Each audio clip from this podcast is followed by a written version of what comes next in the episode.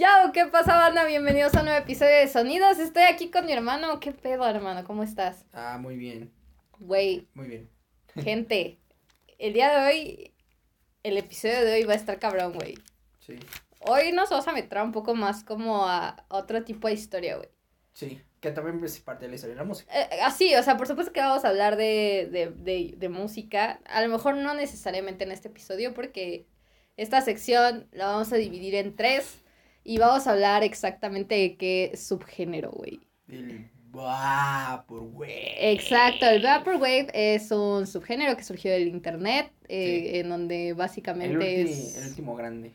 Sí, es un subgénero entre la electrónica, el pop, el synth pop, eh, todos estos... Todo, todo. Sí, o sea, todo lo que tenga que ver con una gran producción. El eh, jazz, aquí, el güey. incluso lo que tú quieras. Ya, pero creo que principalmente con la electrónica y con la producción, que es en donde más destaca este género. Sí, Eh, hoy nos vamos a entrar un poco más como a sus, a sus inicios, ¿no? Porque Sí. muchos relatan como el Vaporwave como solo un, un género bien rarote que nació Sí. del internet porque que bola de sufridos. que parece meme, ¿no? Que es un género muerto. Sí, que es un género, o sea, que muchos dicen ya está muerto, güey, pero realmente si pones atención a los discos más recientes de tanto este año como del pasado, como del 2018 y como del 2017, te darás cuenta cómo la música del internet ha Sí. generado un impacto en todos estos Sí, artistas que escuchas en la radio, güey. Ade- Además de que es que siempre se dice el Vaporwave y se dice, es que el Vaporwave está en todos lados, pero nadie explica por qué el Vaporwave está en todos lados. Exacto, exactamente. Y de hecho,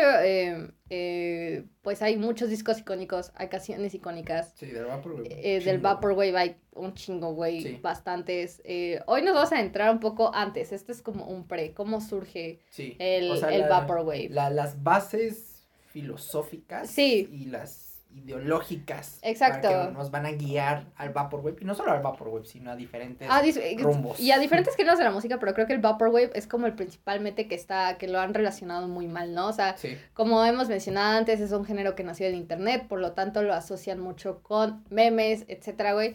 Pero realmente es un género que tiene un mensaje muy grande hacia la población, en donde principalmente habla del capitalismo, de la globalización, y justamente vamos a hablar de esos temas y del cómo surge. Y ustedes van a decir, güey, qué hueva. Eh, no, de hecho es bastante interesante Sí. cómo todo se engloba. O sea, Sí, yo sí, también creí y dije, güey, qué pedo con es- pe- qué, qué- qué Qué chingadera. pedo, ¿no? O sea, ¿qué, qué está pasando? No, pero no, es muy importante, es muy importante hablar de esto porque, o sea, es que siempre se habla, ¿no? Ay, es que Dua Lipa o John Lynn están influenciados del Vaporwave. Ay, la nostalgia y David Guetta. Ay, me encanta David Y Guetta. Frank Ocean. Y Frank Ocean. Pero nadie ve es- este tema de la nostalgia y de la melancolía y de la tristeza y de la aceptación. Sí, de- o sea, O este muchos pedo. dicen, no, güey, es que la, actualmente estos artistas del nuevo pop están inspirándose en, lo- en los ochentas y es como, güey, creo que no es algo nuevo.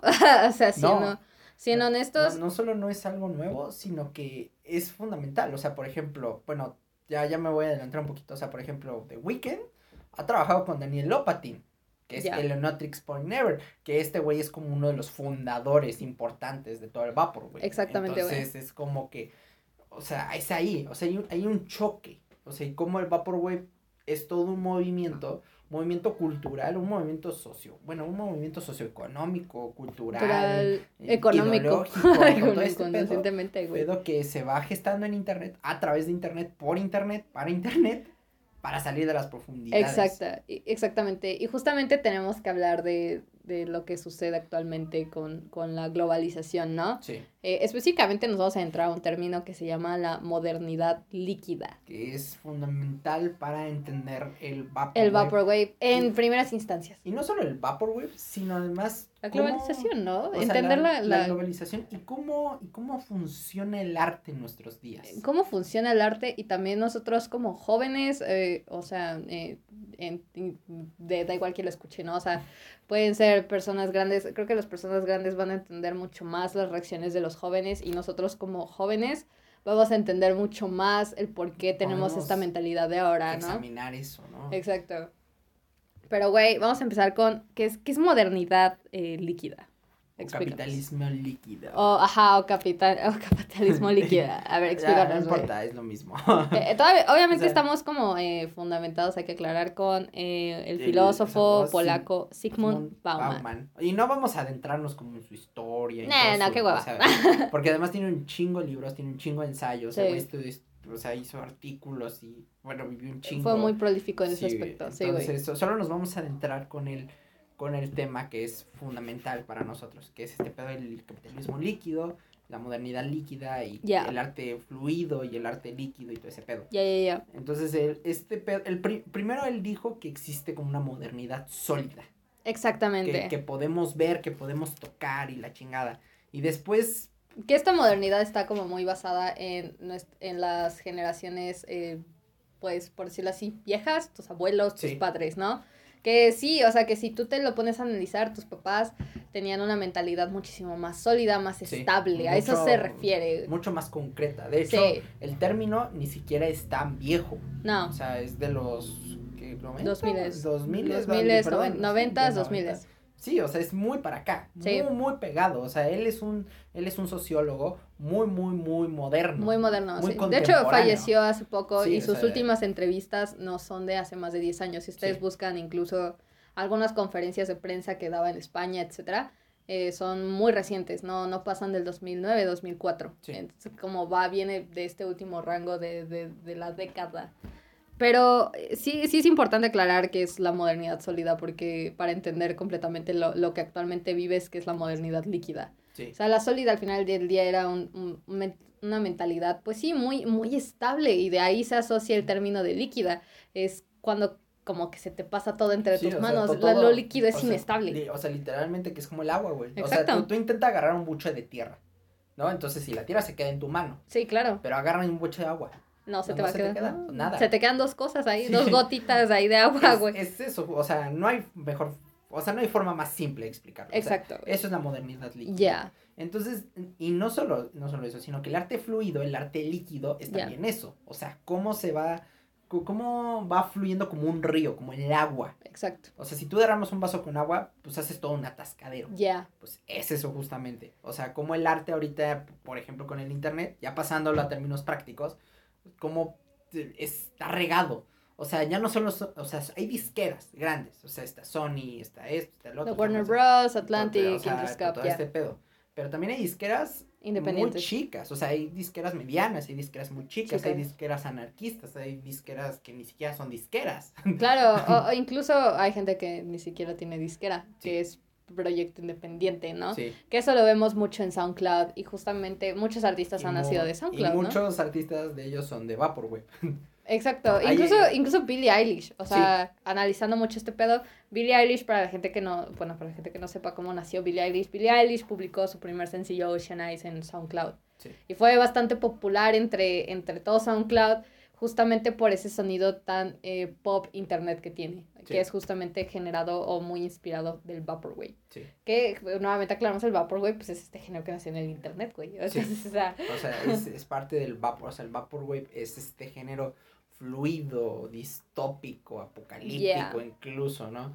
En donde nos habla sobre la aceptación a huevo, la aceptación a huevo, la conformidad a huevo, el nihilismo a huevo, o sea, todo es a huevo. O Todo sea, es a aquí- huevo porque viene, o sea, viene de la modernidad líquida y esta está asociada con la globalización. Que Sí. para la gente que no entiendan qué es la globalización, es cuando, pues todos, o sea, cuando, pues sí, cuando todos los países unen sus culturas, sus, eh, Sí. su economía.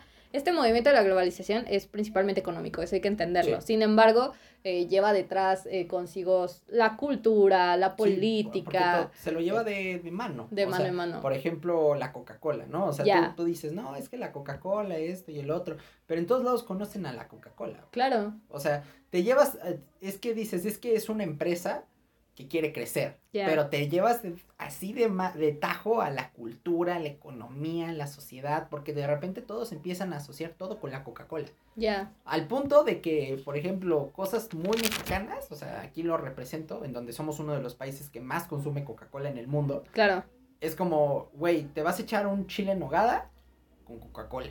ya, O sea, te vas a echar un esto con Coca-Cola. Te vas a echar unos tacos con Coca-Cola. Te vas a echar una cochinita pibil con Coca-Cola. claro. Entonces ahí te llevaste la cultura de. Ahí te llevaste la cultura.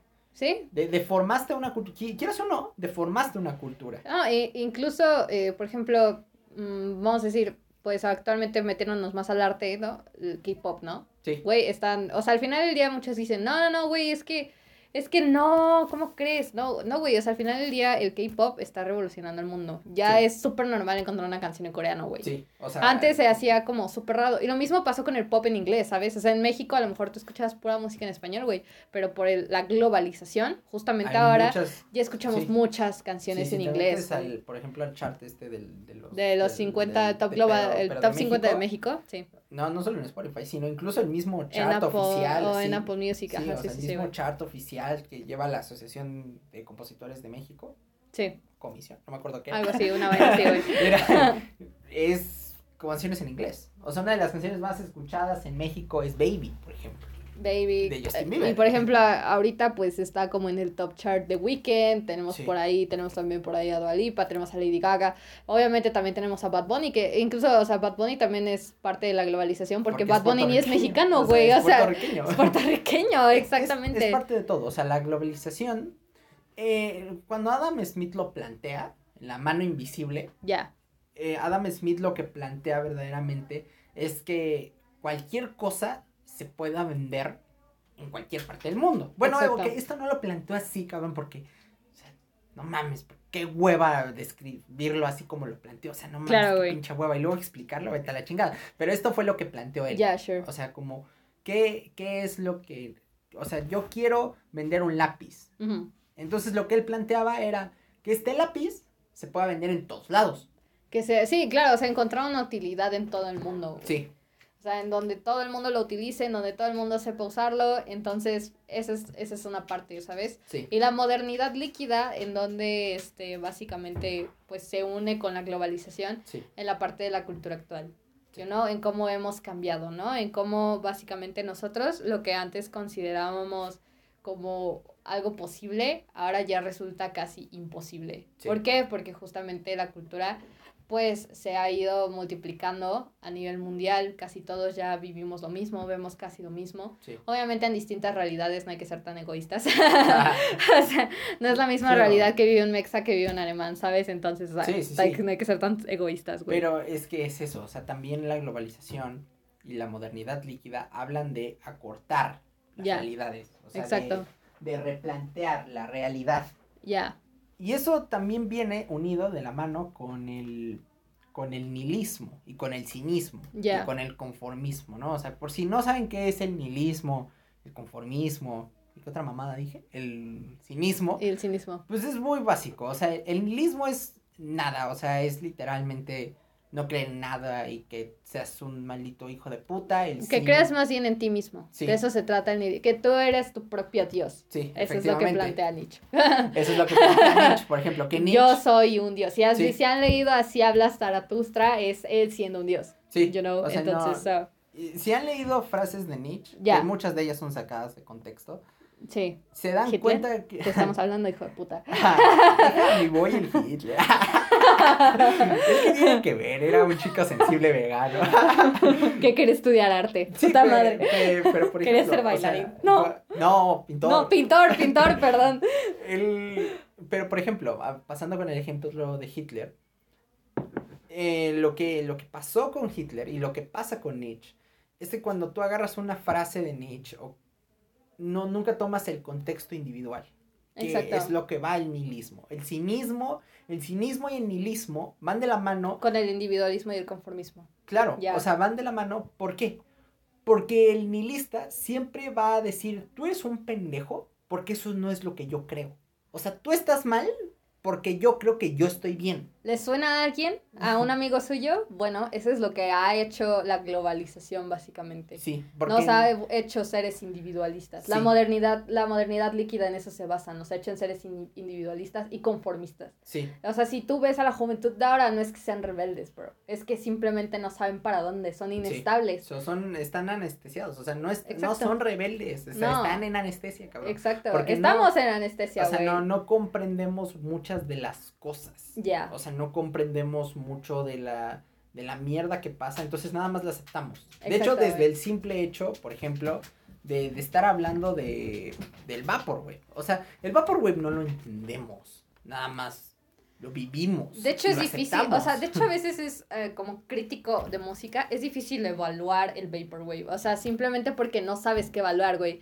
Porque estás evaluando samples, sí, güey, pero es que no suenan mal, pero tampoco suenan del todo bien.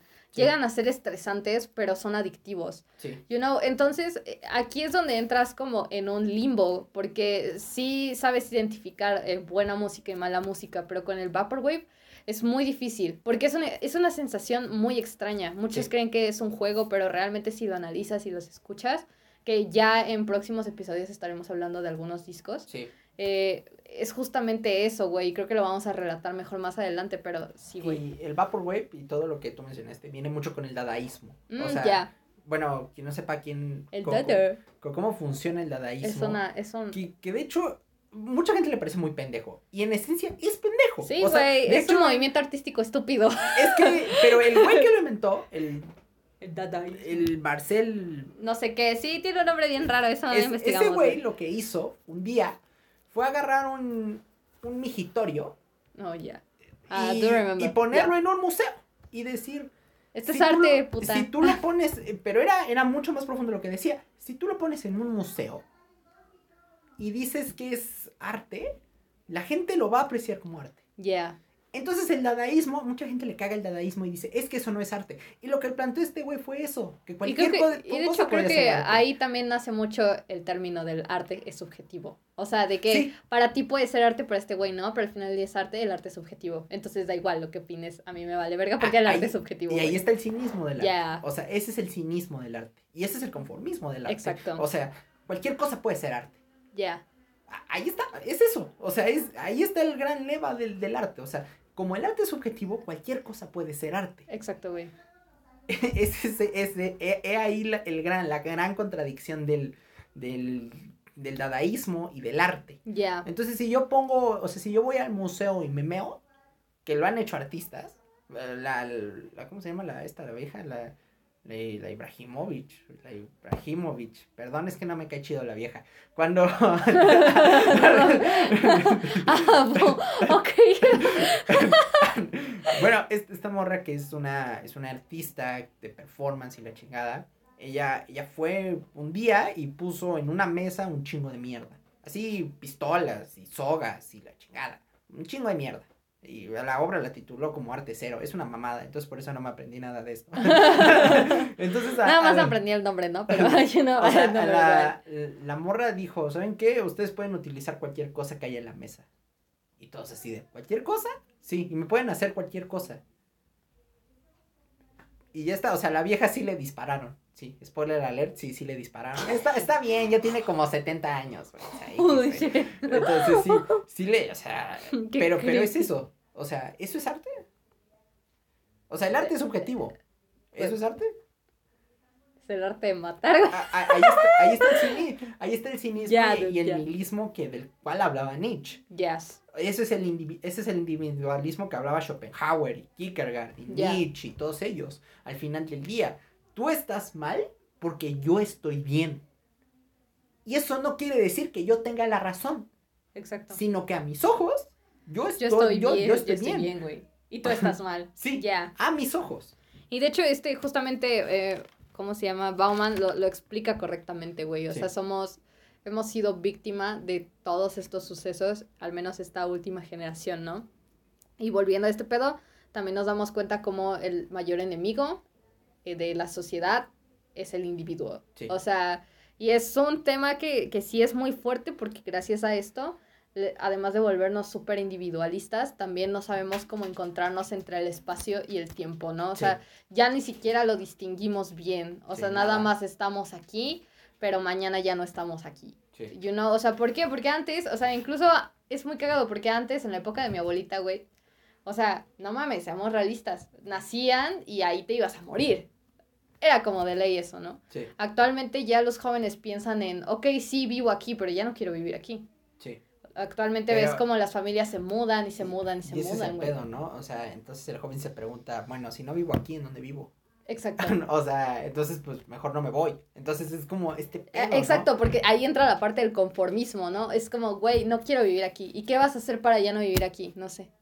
Es que no quiero, porque al final del día me conviene seguir viviendo aquí. Sí. Porque al final del día afuera ya no tengo muchas es, oportunidades. es el bien mayor. Y es también es parte del, Yeah. del colectivismo, ¿no? O sea, si, si estuvimos hablando de la derecha, Yeah, derecha, o sea, de, de la derecha así pura, sí, pues ahora estamos hablando de la izquierda. exacto. y del colectivismo, ¿no? Y, de la, y del movimiento comunista. ¿Qué Yeah. es lo que plantea el movimiento comunista? Muy simple, el bien mayor. Exacto. O sea, tú, tú no es que no seas importante, solo que hay cosas que son más importantes. Importantes. O sea, por ejemplo, vamos a plantearlo en ejemplo, ¿no?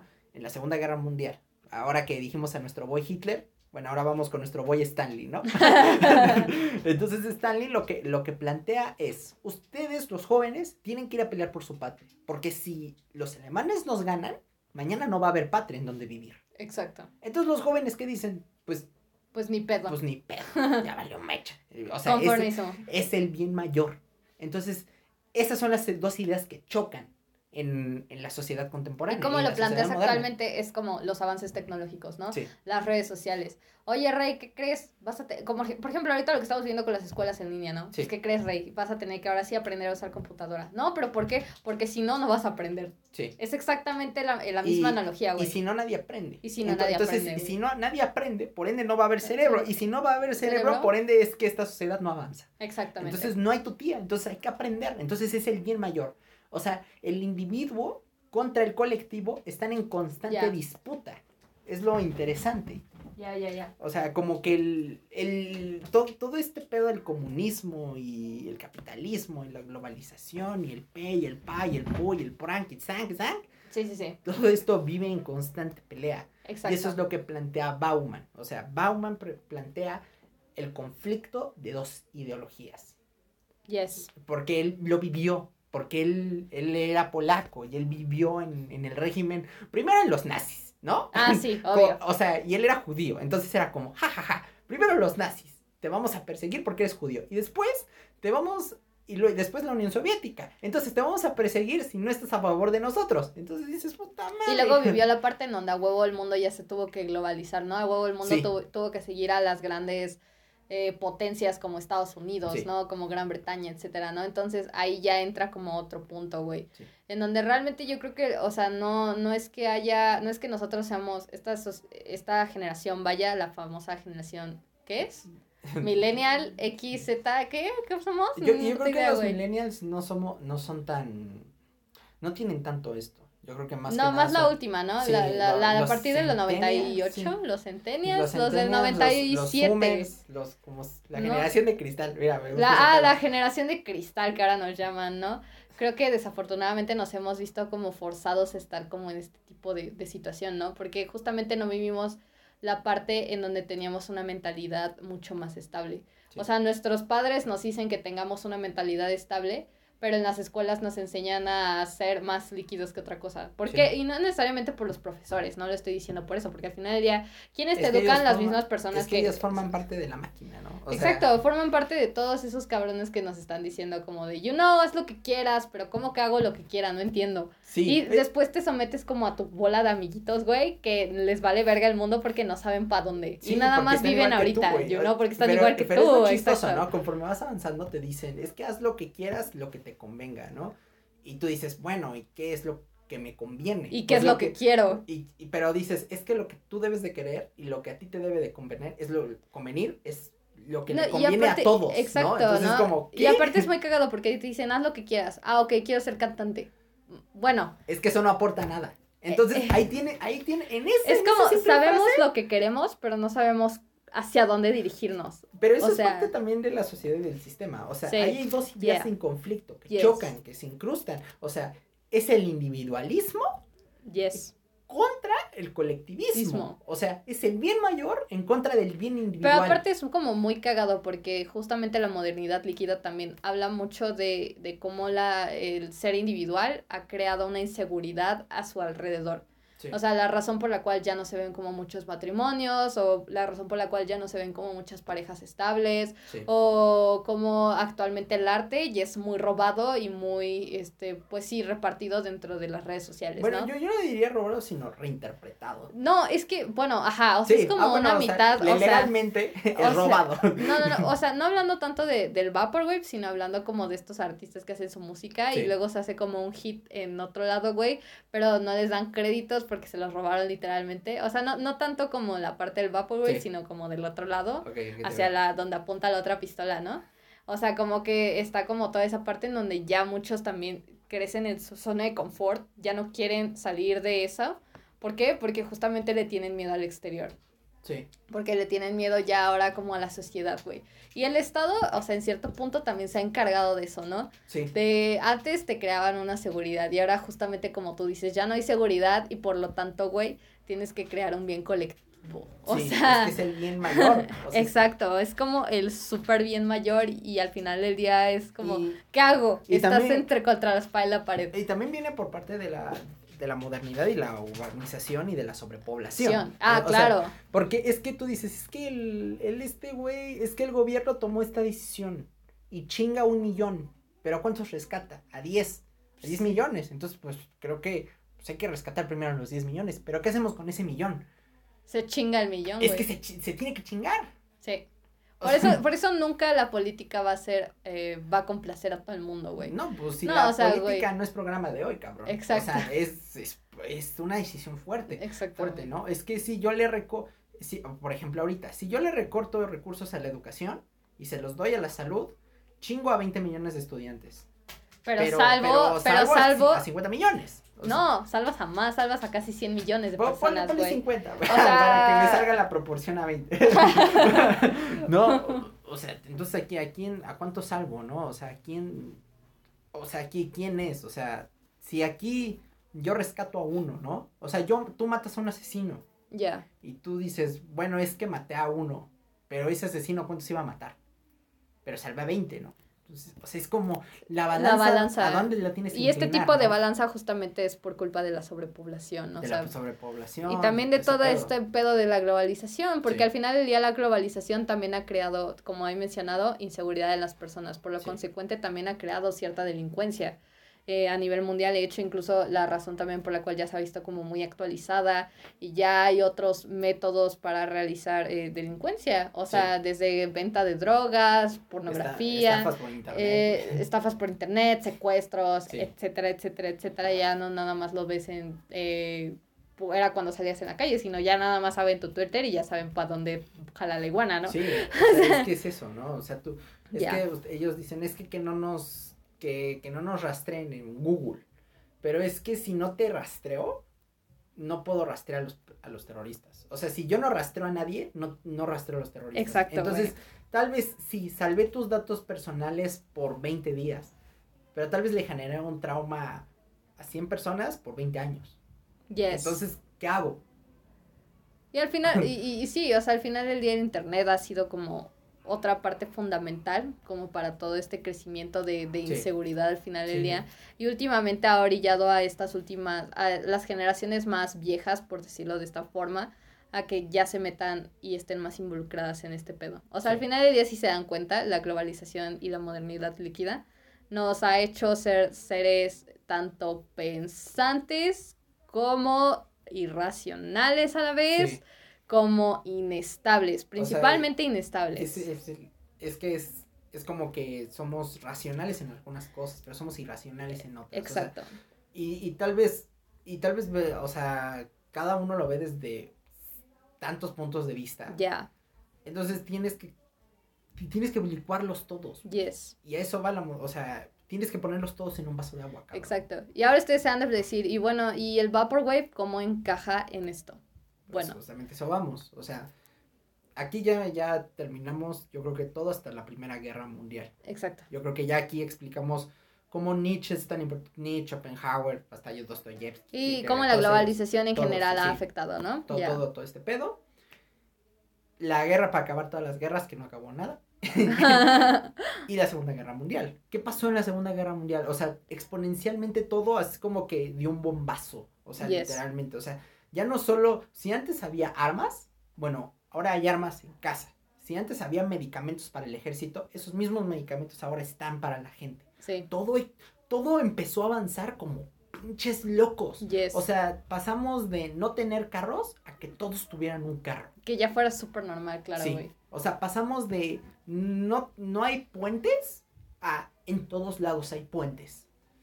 O sea, así, así, literalmente. O sea, de, de los 20, y si tú lo cuentas, de los 20 a los 40, nada más son 20 años. Y todo avanzó. Pasamos en, incluso más actual, pasamos de no tener celular a que ahora todos tienen celular. Sí. Así sea un Tamagotchi. o, sea, todos tienen celular. Es así. Entonces la Segunda Guerra implementó eso. O sea, como que todo empezó a crecer y crecer y crecer y crecer y crecer y crecer y crecer y crecer. Potencias, economía. Sí, y dos ideologías en conflicto. La comunista y la capitalista. Estados Unidos y pinche, ¿cómo se llama? Y Rusia. Bueno, la Unión de Repúblicas Sociales Soviéticas, para que no se me La URSS. no, entonces eh, eran dos ideologías en conflicto, ¿no? O sea, un modelo dictatorial por parte de, de, Rusia. de Rusia y por parte de los otros güeyes de los Estados Unidos, un, un modelo de democracia representativa. Yes. En donde todo se tenía que contener en uno solo. Empezaron las guerras, estallaron y la chingada, y pum, pum, pum. O sea, todo se volvió un completo desmadre. Ojivas nucleares, crisis, nos vamos a volar en mil pedazos, vamos a valer madre, pero en Japón nos valía pito.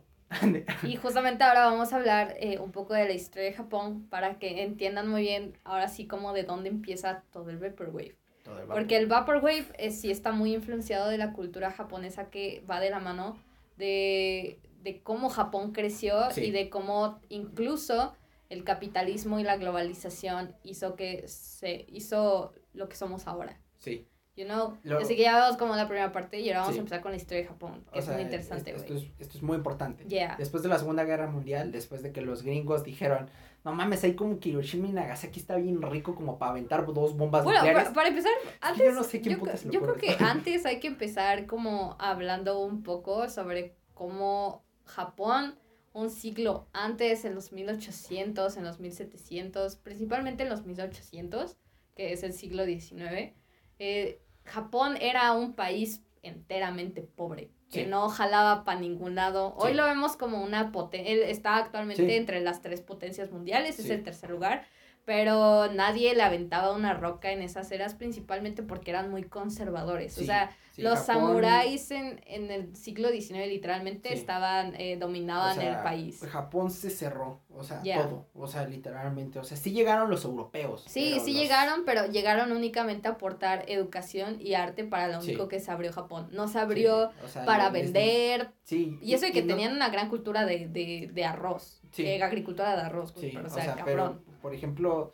o sea, los, o sea, lo que pasó aquí en América. Ya o sea, llegaron los españoles y dijeron, bueno, a mí mi madre, ¿no? O sea, yo te voy a quitar aquí todo tu pedo y te voy a poner adiós a huevo, ¿no? Pero acá en Japón era diferente porque le tenían miedo a los samuráis. Sí, o sea, porque, los samuráis daban miedo, güey. En, Japón ya estaba mucho más evolucionado. Entonces era como que cuando llegaron estos güeyes, los europeos, y les dijeron, oye, queremos colonizarte, ellos dijeron, ¿quieres colonizarme, pendejo? Pues primero pasa mis katanas. Y los vatos, ¿qué? Creo que mañana, joven. Te puede, de hecho, incluso era como, oye, te, mejor te podemos otorgar un poco de, eh, de, educación a cambio de otra cosa. Y no realmente nunca se supo como que intercambiaban tanto. Creo que intercambiaban más como agricultura y todo Sí, o sea, más que nada todo ese pedo, ¿no? Ya. Yeah. Y al final del día, gracias a todo este pedo, pues eh, Japón se interesó mucho en, la, en toda la cultura artística, arte, en general literatura, música, escritura, creó su propio idioma, creó su propia religión Obviamente inspirada en China. el budismo, papá. Obvio. Pero estos güeyes empezaron a tomar eh, mucho, mucho poder, se empezaron a acrecentar mucho. Y un buen día eh, les dijeron, güey, ya no hay que hacer samuráis, mejor ya hay que hacer bien un servicio militar. Los samuráis ya actualmente están como muy extintos. O sea, sí, sigues viendo samuráis, pero es más como por cultura. O sea, como para fomentarla todavía, ¿no? O sea, como de, you know, ya los... keep existing these guys, you know. Sí, o sea, bueno, ya después veremos como, ahorita vamos a verlo obvio, pero pues es un pedo, ¿no? Ya, ya ahorita vamos a ver, después de la. Segunda Guerra Mundial. Para ¿qué no hacerles el pedo tan largo, eh, pues Japón empezó a tomar poder militar. Sí, o sea, literalmente, güey, estos cabrones estaban bien, bien intensos. Invadieron, invadieron quién sabe cuántos países de Asia. Se, se emocionaron al invadir Asia, empezando por Corea, partes de China, que les pusieron sus propios nombres. Eh, se básicamente empezaron a colonizar todas estas tierras que eran alemanas. Eh, se unieron con los británicos. eh, básicamente no porque estuvieran a favor de los británicos, simplemente porque les iba a ayudar como a ganar más territorio. El enemigo de tu enemigo es tu amigo. Eh, exacto, después se unieron con Alemania, con, bueno, con los nazis, ya ahora en la Segunda Guerra Mundial se unieron con los nazis, con, con Italia. Eh, Japón se estaba emocionando mucho, como que decían, ya ahora sí vamos a hacer la mera verga, güey. Sí, de hecho, se, en la Segunda Guerra Mundial el chiste era dominar el mundo. Sí, Ese era el o sea, ese era el chiste de Japón, pero ¿qué crees? Que llegó a Estados Unidos, derrotó a los nazis, derrotó a los italianos. Pero los japoneses no se rendían. Los japoneses no se rendían, hubo guerras y bueno, todos sabemos que en 1945 Estados Unidos estaba tan envergado porque no podía ganarles a los japoneses que se les ocurrió la brillante idea de lanzar dos bombas a Hiroshima y y Nagasaki. Y bueno, de ahí sabemos que por eso Japón dijo ya, Ok, sí, ya. Levantó la, ma- ya. la bandera. De hecho, es un dato interesante aquí un asterisco.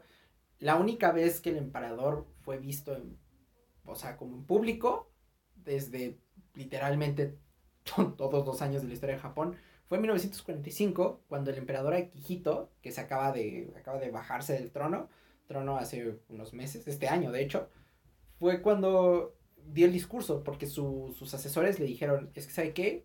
O sea, nos acaban de aventar dos bombas, perdimos la guerra, y quién sabe cuál es el futuro de Japón. Tenemos un chi... Ay, no Sí. solo eso, ya no vamos a poder plantar arroz, cabrón. Sí, entonces Se necesitamos... nos fue nuestra fuente de económica Sí, más grande, O güey. sea, y, y- y Japón había crecido bastante, porque bueno, en las guerras, como el gobierno tiene que comprar muchas Ah, cosas. sí, porque cabe ca- aclarar que había un- hubo un chingo de guerras y todas las ganó Japón. Sí, todas, todas, o sea, todas. Japón esta fue su primera, su primera derrota. fue su primera sí, derrota, güey. Muchísimo tiempo, cabrón. Nunca, eh, cuando Japón empezó a colonizar varias tierras asiáticas y africanas y oceánicas, eh, no, nunca habían perdido una guerra. Y Sí, la sea- Segunda Guerra Mundial fue la primera guerra que, perdi- que perdieron, güey. O sea, como en pinches 500 años, vete a la verga. O sea, era como de que, dude, a Ikihito le dijeron, es que, ¿sabe qué? Compa, esto va a valer mecha.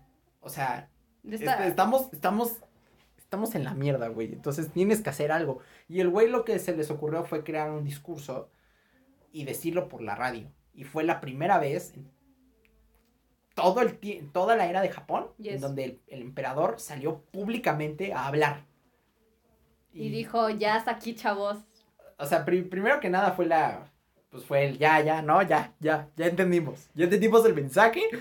No era para tanto, pero ya lo entendimos. Ya lo entendimos. Pero, o sea, yo no estoy diciendo que estaba bien porque en lo absoluto no. Murieron millones de personas. O sea, Sí, inocentes, O sea, lo que tú quieras. pero- inocentes, eh, eh, samuráis, lo que tú quieras, güey. eh, murieron un chingo de personas. Sí. Eh, En cierto punto esto frenó a Japón porque Sí. Japón iba para largo. O sea, Japón. Yo creo que si Japón no le hubieran lanzado esas bombas, yo creo que Japón hoy hubiera dominado al mundo y no estaríamos hablando español, estaríamos hablando japonés. No, Sí, en donde está, por, por lo menos seguiríamos en guerra, o sea, seguiríamos en conflicto. Seguiríamos en... Sí, o sea, o a lo mejor tal vez Japón hubiera, sí hubiera terminado de conquistar gran parte de Asia. Sí. Y se hubiera regido bajo su dictadura democrática, entre comillas. Parlamentaria. Sea, pero sí, justamente después de esto ya empiezan a hacer una globalización en, Sí. en Japón. Sí, Ellos porque- ya empiezan a crear tecnologías porque pues ya Oh. no se pueden avivar del, del, del cultivo del arroz. justamente- valió verga. ju- Justamente ya después de la Segunda Guerra Mundial se crea la Organización de las Naciones Unidas, Yes. que su principal objetivo es preservar la paz. Y si no me creen, vayan a la página de la ONU. Ahí lo dice, exacto, entonces lo que, lo que hicieron ¿Ves Hitler? Lo que haces, cabrón. ¿Qué hiciste, güey? Quemaste el mundo, cabrón. La Organización de los Estados Americanos, muchas organizaciones se desprendieron por parte de la ONU, la UNICEF, muchísimas, muchísimas. Amnistía Internacional, los derechos humanos, pa, pa, pa, pa, pa, pa, pa. Ahorita no me voy a poner en listarlas ni que para clase de historia. Ah, claro, claro. Lo que pasó fue que se tuvo que hacer un plan de reestructuración de Japón, porque Yes. pues todos, obvio, nos sentíamos culpables de la mamada que se había hecho, haber Va. explotado el mundo.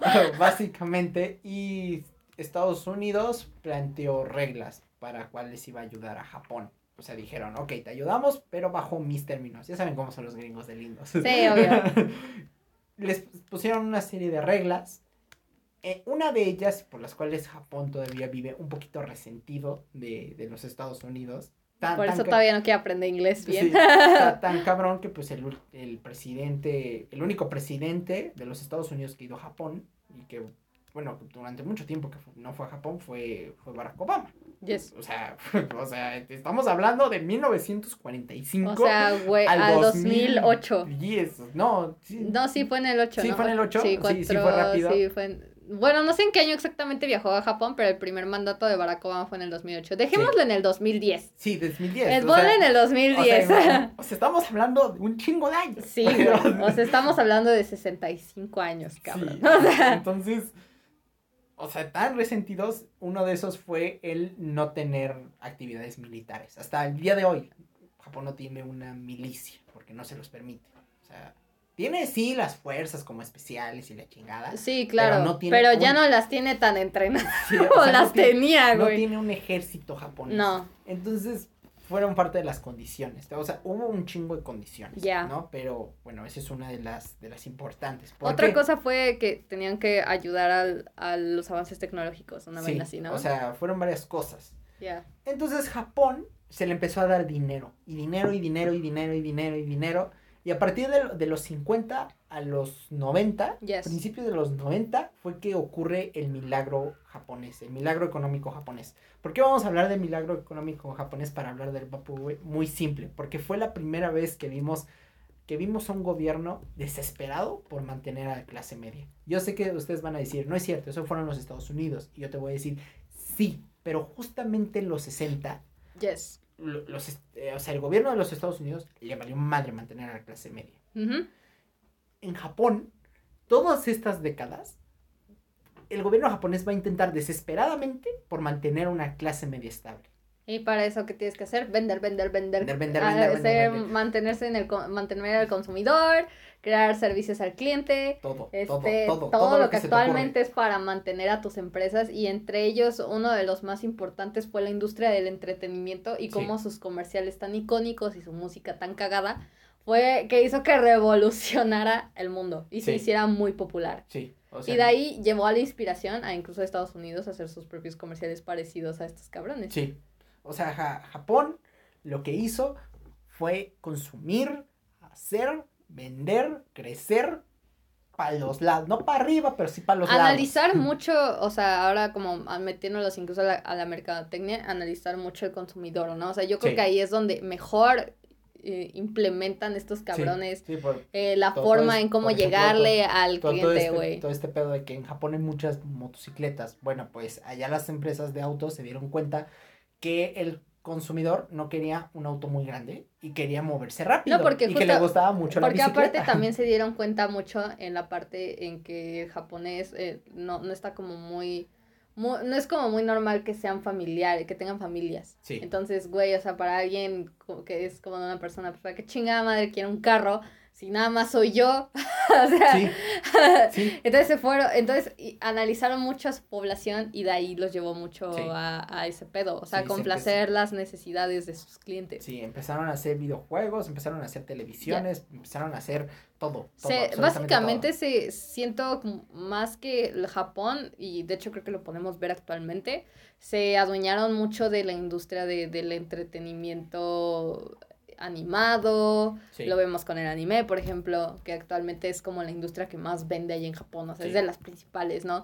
Eh, también la, la, la industria, pues sí, ¿no? Principalmente de, del arte de, del arte de, pintura, animación, todo ese pedo, Empezaron, o sea, Japón de repente empezó a tener un mercado muy estable, o sea, tecnológico, entretenimiento, absolutamente todo. O sea, empezó pues un, un, milagro. O sea, sí, fue todo un, milagro. Y ahí volvió a tomar como sus riendas, o sea, bien. que fue como, ¿qué te gusta partir? Bueno, sí, como dijiste, como a partir de los, 50, pero creo que más adelante, ¿no? Creo que a partir de los 60 bien, bien. En los 50 empezaron a darles el dinero. Y a los 60 ya, como, que empezaron. empezaron a decir, ¿qué tal si tenemos dinero y lo hacemos así bien chingón, muchachos? Y todos, sí, efectivamente, esa era la idea. No, muy bien, muy bien, muy bien, muy bien. y, y en los 60 ya empezaron como con toda esta esta propaganda que actualmente es, la vemos muy inspirada en el Vaporwave. Sí. Y ahora sí, como ya adentran, ya una vez que conocieron un poco de la historia de Japón y entendieron el capitalismo, el Vaporwave hace referencia a todos estos movimientos. Sí. El Vaporwave, bien, bien, no se sabe de dónde nace. O sea, realmente nadie sabe quién fue el primer arte. O, sea, mira, por ejemplo, podemos saber el Vaporwave, el primer, primer, el génesis, por decirlo así, claro. del Vaporwave. Empieza con Chuck Person y James Ferraro. O sea, que es Daniel Lopatin y James Ferraro. James Ferraro no, es su nombre. estos dos güeyes empezaron a hacer como así mixtapes, empezaron a hacer discos que, que tenían esta vibra muy nostálgica y muy melancólica. Sí, principalmente por usar samples de canciones de los 80, 60, 70, 80, 90. Samples de videojuegos viejos, Exacto. de Sega Genesis. De hecho, el primer. Ah, Exacto. la, primera, el primer disco de Daniel Lopatin se vende en un CD como si fuera un videojuego del Sega Genesis, el Echo Jam. O sea, Exacto. es un videojuego de un delfín. Exacto. Y de hecho muchos, o sea, al principio muchos lo tomaban como un chiste, pero cuando estos artistas salían a decir, es que tienen un significado por esto y esto y esto, que es como, oye, ¿por qué te inspiras en los videojuegos? O sea, ¿por qué tienes música de videojuegos? Ah, mira, porque eh, todo este pedo de Japón, toda esta onda nos ha hecho eh, a que seamos unos obsesivos con los videojuegos, a que las generaciones de ahora dependan mucho de una consola, de que los jóvenes de ahora ya no reciban una bicicleta, sino reciban una consola de videojuegos de Navidad. Y entonces ahí es donde empieza a llamar la atención el Vaporwave, porque de todos estos, de todos estos artistas que empezaron con sonidos de videojuegos, otros empezaron a darle una vista más melancólica. Hay distintos álbumes bastante extraños, o sea, hay unos que relatan acontecimientos, que principalmente el Vaporwave relata acontecimientos viejos, o sea, acontecimientos históricos. Y, reinterpreta muchas cosas. Exacto. O sea, de hecho el Vaporwave empieza reinterpretando el pasado. Exactamente.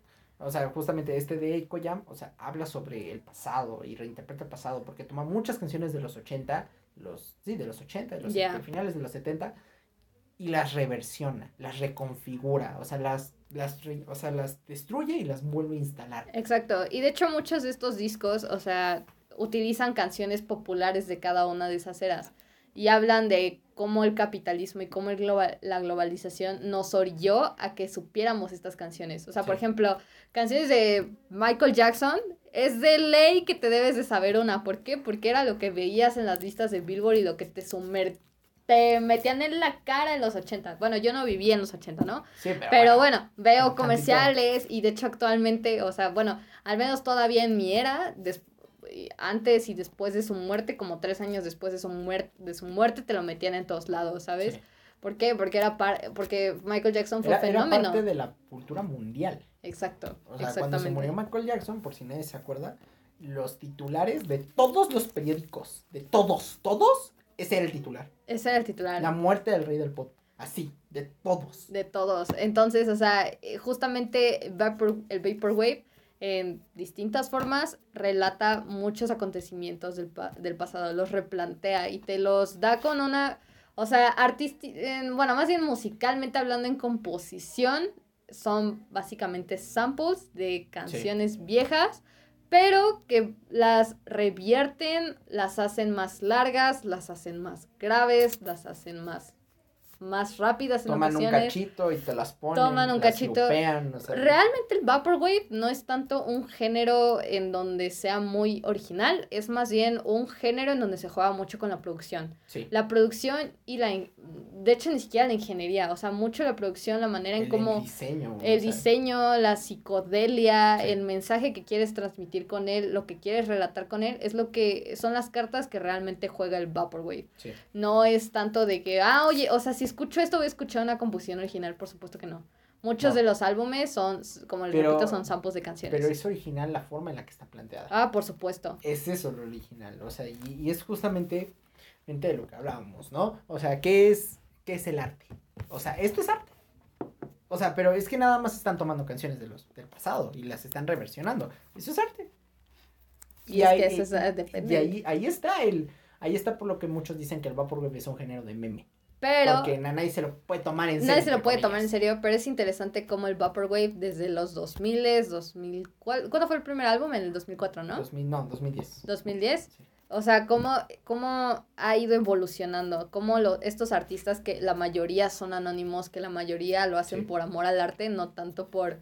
Aunque- Porque aunque quieran venden- ganar o sea, dinero. aunque venden sus cassettes, porque además muchos de estos discos se venden en cassettes. Únicamente, sí, o sí, sea, sí. en cassettes o en CDs o así, súper extraño. Estos tipos verdaderamente ni siquiera quieren que los, que los conozcan. No, o sea, de hecho, anónimos. y de hecho, eh, otra parte, lo cual se ha como culturalizado mucho en Japón, es que usan nombres japoneses. O sea, están muy inspirados en toda esa cultura. E incluso, o sea, cuando tú escuchas estos discos, toman parte de, de justamente del milagro japonés. Sí, Y también otra cosa muy interesante que se toma dentro de todos estos, pues, y álbumes de Vaporwave es, es tu evolución en donde ya no nada más toman música, sino también toman como series icónicas. sí. Series, películas, Películas. libros incluso. Sí, O sea, güey. hay de todo, ¿no? Pero es que también todo este pedo de la nostalgia y el futurismo y el modernismo en la música viene muy ligado al milagro económico japonés. Ya. ¿Por qué?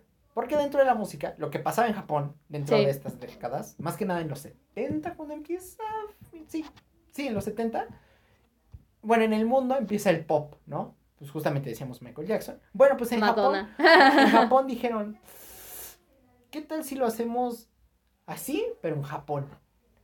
Y ahí es en donde empieza el famoso City Pop. ¿Por qué es relevante el City Pop? Porque si ustedes escuchan Vaporwave, se van a dar cuenta que hay muchas similitudes entre el Vaporwave, cómo suena el Vaporwave, y el City Pop o J-Pop. Ya. Bueno, más que nada J-Pop, porque el City Pop se le llama porque era, era, un, era un género de música que Como era muy, muy, popular. electro. Sí, que era muy popular en la ciudad y en los antros de la ciudad. Ciudad, sí, Más sí, que sí. nada en Tokio y en Osaka y todo ese pedo. Sí, en los principales capitales, ¿no? Sí. Entonces es eso, o sea, va- vamos a ver mucho, vamos a ver muchísimo de, es- de esto en el Vaporwave. Ya. Porque el City Pop eh, va a empezar a hablar sobre la nostalgia citadina, sobre lo que representa la ciudad. Va a empezar a criticar, tal vez bajita la tenaza, pero va a criticar el, la ciudad y lo que la gente y, y ellos, los artistas, sienten de la ciudad. Exacto. ¿Y cómo lo y cómo logran transmitirlo de la mejor manera? Pues tomando justamente hechos o incluso estas canciones que marcaron mucho estas épocas o que marcaron estos lugares o que marcaron esto, que marcaron aquello. Sí. Ese es el color de, del Vaporwave y eso es lo que le da su tonalidad tan interesante. Cuando yo, por ejemplo, ya metiéndonos un poco más, cerrando un poco más ya con experiencias, güey, cuando Sí. yo me metí al Vaporwave, realmente tuve una sensación muy extraña. O sea, no, no era como que sintiese un placer al escuchar las canciones, porque como lo dije en algún momento de- del podcast, no es como que te encante, porque no es como que sea wow, Claro. pero sí brinda un sentimiento muy nostálgico, como si estuvieras viajando al pasado. Es que es muy extraño y lo vamos, Sí. a, lo vamos a describir con ciertos álbumes Sí. que para tener un como más fresco, eh, un poco el pedo, güey. Pero sin duda es como muy extraño. O sea, no te sientes bien, pero no te sientes mal. Sí. No, Pero sea, te es- sientes triste. es Es, que es- raro. Es o que, sea, es, es que es como nostalgia, melancolía, o sea, tragedia, es muy sentimental, o sea, tal vez no es, por ejemplo, como el punk, o sea, que tal vez todos vean como el Vaporwave es el nuevo punk, no, No, o sea, no, no, el punk es furioso, es rabioso, es enojado. O, el gangsta rap, el hip hop, sí, ¿no? Por ejemplo, donde es narrativo, es de imagen visual, no, el Vaporwave, el Vaporwave evoca Otra cosa, o sea, Sí, va a sí. otro lado, o sea, ya habla de una ambivalencia, o sea, no es, no es tan, tal vez tan lineal, pero tampoco es tan desfigurado como uno cree. Exacto. ¿Cuál- o sea, ¿cuáles son tus sentimientos sobre el Vaporwave? No mames, el Vaporwave, verga, güey, es como, es todo un género, o sea, esto, para mí es, es un movimiento más allá de la, del internet, o sea, muchos hablan, es que el Vaporwave es nada más internet, es un meme, la chingada, y vamos a escuchar, ya sabes, ¿no? Obvio, estos tipos de TikTok, ¿no? Que, que están que están que es que es de la estética porque tomo Arizona, ¿no? Y, oh, me qué genial soy, ¿no? O porque escucho Watermelon Sugar High. Te amo, Harry, pero let's be honest. Los locals transmitieron mal tu canción.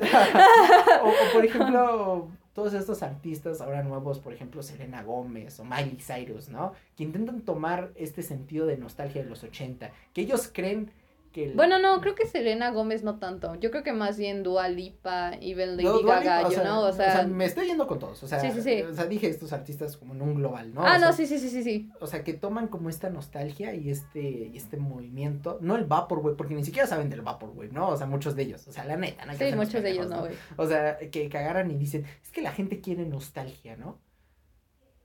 No. o sea, no. O al menos no, no la sabes transmitir correctamente. Es que cuando todo es, o sea, por ejemplo, yo cuando, un ejemplo muy claro, Future Nostalgia de Dualipa, ¿no? Sí. Al principio lo escuchas y dices, ah, es que sí siento la nostalgia de los ochentas.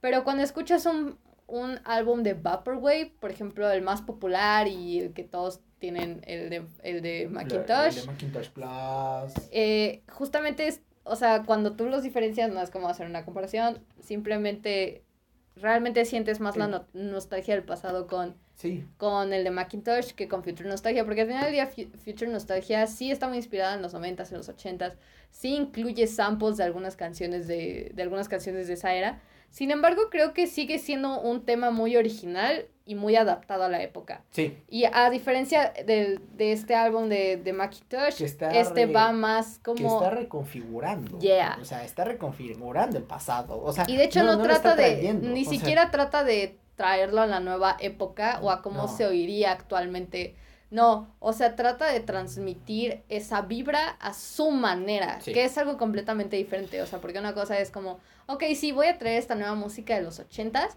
al sonido que podría sonar ahora, y es muy diferente a, ok, voy a traer este sonido a como yo lo veo, como un sonido de nostalgia. A cómo lo escucharías ahora si pules un disco de, Diana, de Diana Ross, le haces así, le, soplas y lo pones, güey.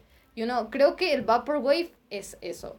O sea, es más como, como tú dices, sí, una reinterpretación, pero más que nada es traer nuevamente el sonido. Pero, o sea, traerlo bien, o sea, a, neta, ¿cómo lo escucharías en tu pinche tocadiscos todo viejo, todo polvoriento? O sea, creo que eso es el Vaporwave. Es que es, es que es eso, o sea, no, es que muchos ven el Vaporwave como, bueno, ni siquiera ven el Vaporwave, ¿no? O sea, es que dicen los artistas, no, no, no, es que es es que lo que quieren es que traigamos de nuevo el pasado, porque el pasado es lo que vende. No, no, no, No, no, no, güey. O sea, no, no, no, no, no, esto es mucho más profundo. O sea, porque ni siquiera, o sea, el Vaporwave ni siquiera los ves en las listas. O sea, a pesar, a pesar de que, por ejemplo, ahora que escuché otra vez el álbum de The Weeknd, After Hours, me doy cuenta que este cabrón está muy inspirado del Vaporwave. Sí. O sea, ¿por qué? Porque este güey no busca, no busca traer, o sea, sí, por supuesto que como eh, Dualipa lo trajo a su manera, obvio, porque al final del día este güey es un artista que le gusta ser original. The Weeknd es un güey muy, muy cabrón en ese aspecto, es muy mamón con su música, no podemos hacer nada al respecto. Sin embargo, me pareció muy interesante como incluso en el video de Blinding Lights, específicamente en el video, en ese video, güey, como en esa parte cuando va un poco más lento, güey. Claro Oh, y, va, y va girando en el auto, así como si estuviera drogado. Dije, verga, güey, esto me recuerda mucho al Vaporwave. Sí. Y creo que al final del día este güey es lo que quiso transmitir en After Hours. Porque incluso cuando tú escuchas como la primera parte y las últimas canciones, incluso los bonus tracks de, de la deluxe, de la versión deluxe, o sea, te das cuenta cómo este güey quiso traer eso. O sea, quiso, quiso que sacara su álbum, que pareciera que literalmente es de los ochentas, le hicieras así y lo pusieras en tu discos todo viejo de antaño y lo disfrutaras, güey. Sí, o sea, es que es mucho de eso, o sea, vemos a los artistas de ahora, o sea, sí, o sea, vemos a los artistas ahora, mejor dicho, como intentando traer como la nostalgia, porque eso es lo que le gusta a los chavos, no, o sea, el Vaporwave y, y esta nostalgia viene también de un conformismo y de un nihilismo, o sea, trae detrás, o sea, como, pues como pues tal vez si no, si no nos encontramos aquí, nos encontramos allá. Exacto. Que es atrás. Exacto. O sea, tal vez si no me encuentro en la música de hoy, tal vez me encuentro en la música del ayer. Ya. o sea, es, es, eso también. Exactamente. Pero es muy interesante, o sea, cómo el Vaporwave, el género del internet, ha influido mucho. Incluso no, ni siquiera es hablar como de los hits que ahora ves, sino del pop experimental, del RB, del hip hop, del alternativo. O sea, porque también escuchas como estos artistas alternativos como Mac Miller, en paz descanse su compañero. te amo, mi amor, te amo siempre, te amo siempre. y, y Frank Ocean también te amo, chico, güey. you know, eh, o sea, como este, estos dos artistas que sí nacieron del internet y también mantuvieron como esa vibra e incluso también están inspirados del Vaporwave. Sí. Entonces, yo creo que en el siguiente episodio vamos a ver como más a profundidad, porque ¿qué vamos a traer? Vamos a traer City Pop. Exacto, o sea, ya nos vamos a adentrar como a ese género. Eh, nos vamos a adentrar. Que es como los orígenes. Sí, o sea, hablamos ahorita del origen del Vaporwave, pero luego vamos a hablar del origen, origen, ahora sí como bien, bien, como del género. Y, además de que vamos a matar dos pájaros un tiro, porque vamos a hablar tanto de los orígenes y de lo que va a influenciar Vaporwave, y vamos a hablar del J-Pop. Vamos a empezar la la estructura del Pronto también luego hablaremos del K-pop. Hashtag. Hashtag. Blackpink. Blackpink in your area. Sí. Pero, qué bueno que de hecho también con eso también ya matamos otro pájaro porque el J-pop va a ser la estructura del, K-pop. Exactamente, güey. Entonces ya matamos un chingo para eso. Sí, güey. Entonces, pues, espero que les haya gustado este primer episodio. Sí. Eh, porque este es el primero, primero. Es importante que entiendan el preorigen de toda esta vaina. Sí. De todo, de todo este gran es que es maravilloso, güey. Además de que con esto también se entiende un poco más, digo, no en profundidad, tranquilícense, no, soy sociólogo. o sea, Todavía no. o sea, se entiende un poco más en profundidad lo que es la industria musical también actual. Yes. Y cómo funciona en su origen de de vender. Y eso de que no nos metimos tan a fondo con esa parte. O sea, sí dejamos de lado como la parte del marketing porque no tocamos ese tema. No, no, te preocupes. En el City Pop. Pero en el City Pop, sí, lo vamos a tener que ver porque como el J-Pop. Eh, es que lo que va a pasar en el J-Pop va a ser muy interesante mercadológicamente. Exactamente. Muy, muy interesante. Y va a ser nutrido de, de cosas muy extrañas y de explotaciones muy, muy raras. Que actualmente lo ves mucho con los famosos trainees o idols del K-pop. O sea, ellos lo inventaron. Ellos así, el J-pop, o sea, allá en Japón, lo inventaron, güey. Yo, yo sé que ahorita ya está mal visto y ya hay leyes que, que detienen a estos cabrones de hacer sus mamadas. Pero en Corea no. en Corea todavía no. En Corea todavía les vale madre, güey. Y, en China tampoco. Entonces, es lo exacto, que, lo, es lo que vamos a ver. O sea, el J-pop, vamos a ver cómo es el J-pop. Vamos a ver qué. De hecho, vamos a meternos con un disco muy interesante J-Pop, que, que, va a ser, que, que, tiene una anécdota muy interesante. Yes. Sobre productores y contratos y la chingada, ¿no? Con un artista muy importante del J-Pop. Ya, la siguiente semana. La siguiente, la siguiente semana lo hablaremos, güey, pero bueno. Es, va, va, a ser muy interesante porque nos vamos a, adentrar en el mundo del, del pop japonés y de cómo este tuvo sus pedos. O sea, muy cabrones para hacer lo que soy. Ya. Yo sé que hoy todo se ve muy colorido con perfume y paño paño, pero no era así. pero eso lo hablaremos la siguiente semana. Mientras tanto, chicos, pues aquí lo vamos a dejar. Estuvo divertido, güey. Me gustó, güey. Muy filosófico. Muy filosófico. Sí, está bien cabrón, pero sigue siendo música al final del día. Y yo no, al final del día, si no hablas del pre, no vas a entender el arte, güey. Al chile. Las cosas como son. Un poquito de contexto, señor. Exacto. Pero bueno, chicos, nos vemos en el siguiente episodio donde hablaremos de nada más y nada menos que nueva música. Sí. Después traeremos a un artista muy, muy buena, increíble, cantante, diosa, preciosa. Sí, güey, por supuesto, güey. Este, ¿Cómo se llama la morra esta? Alicia Keys. No, pendejo, la otra morra, la que salía en, ¿cómo se llama? En Austin la güey. Ah, Laura, ah, no mames, esa ni cantaba, güey. Sí canta, güey, la gordita sí cantaba. No, cabrón. Sí, Era la Laura Marano. Sí, sí sacó un disco. No mames. Te lo juro. bueno, no hablaremos de ella. No. Pero pronto les diremos quién es. Y por supuesto el siguiente episodio es Vaporwave. Mientras tanto, pues aquí la dejamos, chicos. Ya saben, síganos en todos lados. Los amamos. Adiós. Sí.